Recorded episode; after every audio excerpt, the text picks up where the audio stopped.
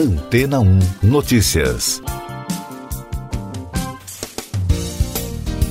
Bom dia! A NASA anunciou nesta semana que o poderoso telescópio James Webb avançou em mais uma etapa de sua missão de fotografar os confins do espaço.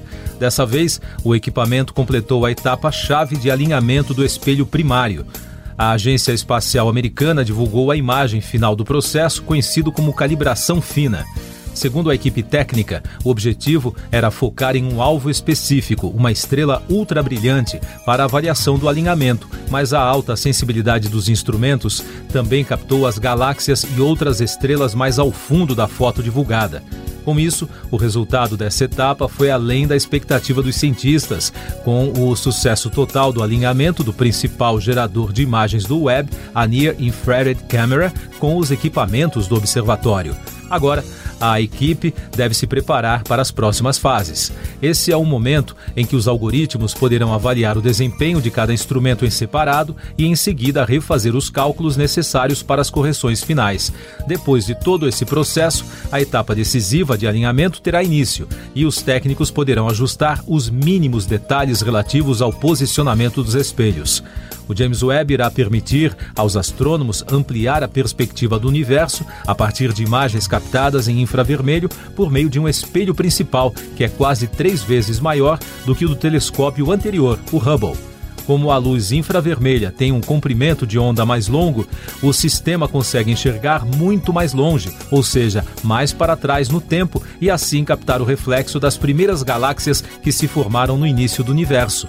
Na prática, é como olhar para o passado, para a origem de tudo.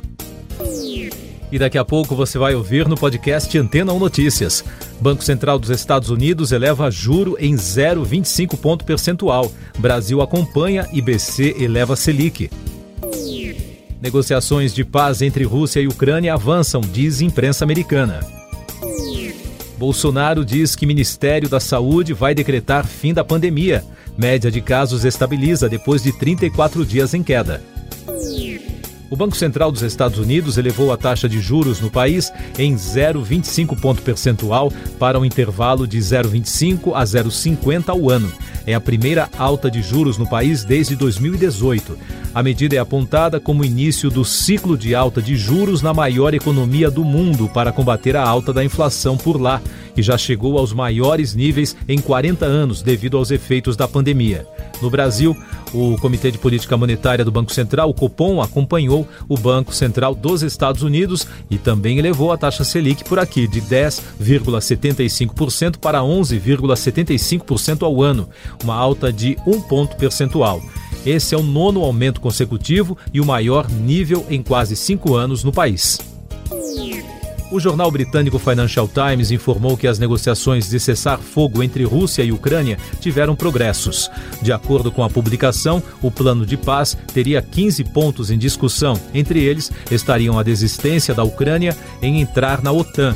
Em contrapartida, a Rússia aceitaria que o governo ucraniano continuasse com as próprias forças armadas para autodefesa. No Twitter, o conselheiro da presidência ucraniana, Mikhailo Podolyak, afirmou que as conversas para cessar fogo estão difíceis e o ministro das Relações Exteriores da Rússia, Sergei Lavrov, disse em entrevista à RBC News que há esperanças no avanço e que a declaração de status neutro da Ucrânia é uma garantia de segurança da Rússia. O presidente Jair Bolsonaro afirmou em entrevista a uma emissora de TV no Rio Grande do Norte que o ministro da Saúde, Marcelo Queiroga, vai decretar o fim da pandemia no início do mês que vem. O plano, já anunciado anteriormente pelo próprio ministro, é reduzir o status da Covid-19 no Brasil de pandemia para endemia. A medida contraria a Organização Mundial da Saúde, que é quem tem autoridade para mudar o status da doença. Segundo infectologistas ouvidos em reportagens publicadas na quarta-feira, a decisão será um erro crasso, pois afetaria o combate ao controle da doença por aqui. O país registrou na quarta-feira mais de 44.100 novos casos, somando mais de 29 milhões e 400 mil. Com isso, a média móvel de infecções nos últimos sete dias foi a 40.300, voltando a apontar tendência de estabilidade após 34 dias de queda, o que acendeu um alerta para as secretarias de saúde estaduais. Também foram notificadas 354 mortes pela Covid em 24 horas, totalizando mais de 656 mil óbitos desde o início da crise. De acordo com esses dados, a média móvel de mortes pela doença nos últimos sete dias é de 345, indicando tendência de queda. E os dados da vacinação mostram que já passa de 158 milhões e 300 mil o número de brasileiros que completaram o esquema vacinal, o que representa 73,71% da população. Essas e outras notícias você ouve aqui na Antena 1. Oferecimento Água Rocha Branca. Eu sou João Carlos Santana e você está ouvindo o podcast Antena 1 Notícias, trazendo mais destaques internacionais. O presidente dos Estados Unidos, Joe Biden, chamou o presidente russo Vladimir Putin de criminoso de guerra em conversa com jornalistas na quarta-feira na Casa Branca.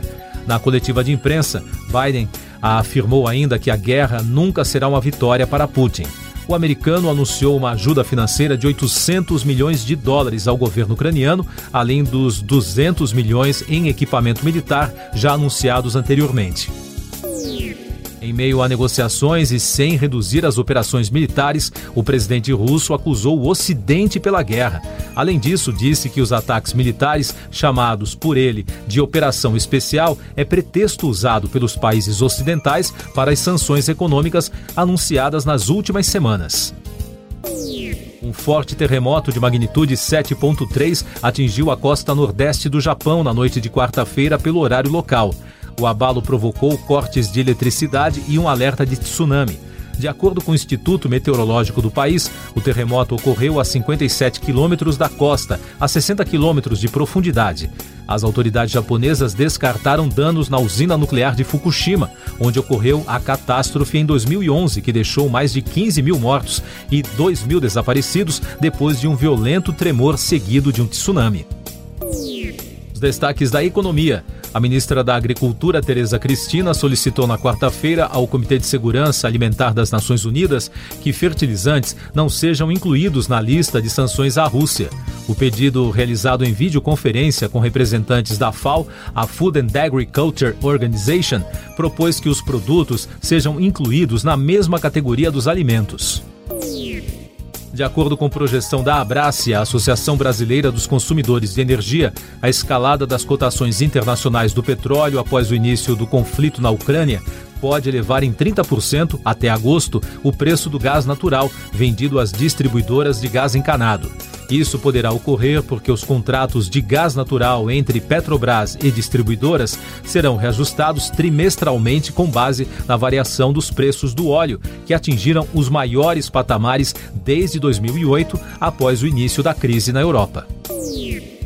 A Agência Nacional de Saúde Suplementar suspendeu a venda de 12 planos de saúde por causa de reclamações de consumidores. A medida atinge seis operadoras que juntas têm cerca de 83 mil beneficiários. O chefe do Departamento do Hemisfério Ocidental do FMI, Ian Goldfein, disse à agência de notícias Reuters que os mais pobres serão os mais atingidos na América Latina e no Caribe pelas consequências econômicas da guerra na Ucrânia. De acordo com a autoridade monetária, a região deverá sofrer com mais pressão inflacionária. Destaque da ciência: a partida do astrofísico americano Eugene Parker. O pioneiro cientista que se destacou no desenvolvimento de um modelo matemático que identificou o fenômeno conhecido como vento solar morreu aos 94 anos, informou a NASA na quarta-feira. Parker é considerado um visionário que lançou as bases para o campo da heliofísica, a ciência que aborda o clima solar, ou seja, as interações do Sol com a Terra e o sistema solar. Tecnologia. Parece roteiro de filme, mas não é. O jornal The New York Times informou que um casal norte-americano, um engenheiro da Marinha dos Estados Unidos e sua esposa, tentaram vender segredos técnicos de um projeto de submarino nuclear para o governo brasileiro. A reportagem detalha que Jonathan Todd, de 42 anos, e sua mulher Diana, de 45, foram presos em West Virginia em outubro. De acordo com a reportagem, eles tentaram vender os dados para alguém que eles acreditavam ser o representante do Brasil, mas o plano deu errado porque as autoridades brasileiras avisaram a embaixada americana. Então, entrou em cena um agente disfarçado do FBI que negociou com o casal a entrega das informações. os agentes fizeram a prisão em flagrante do casal durante uma terceira venda de dados. Siga nossos podcasts em antena1.com.br. Este foi o resumo das notícias que foram ao ar hoje na Antena 1.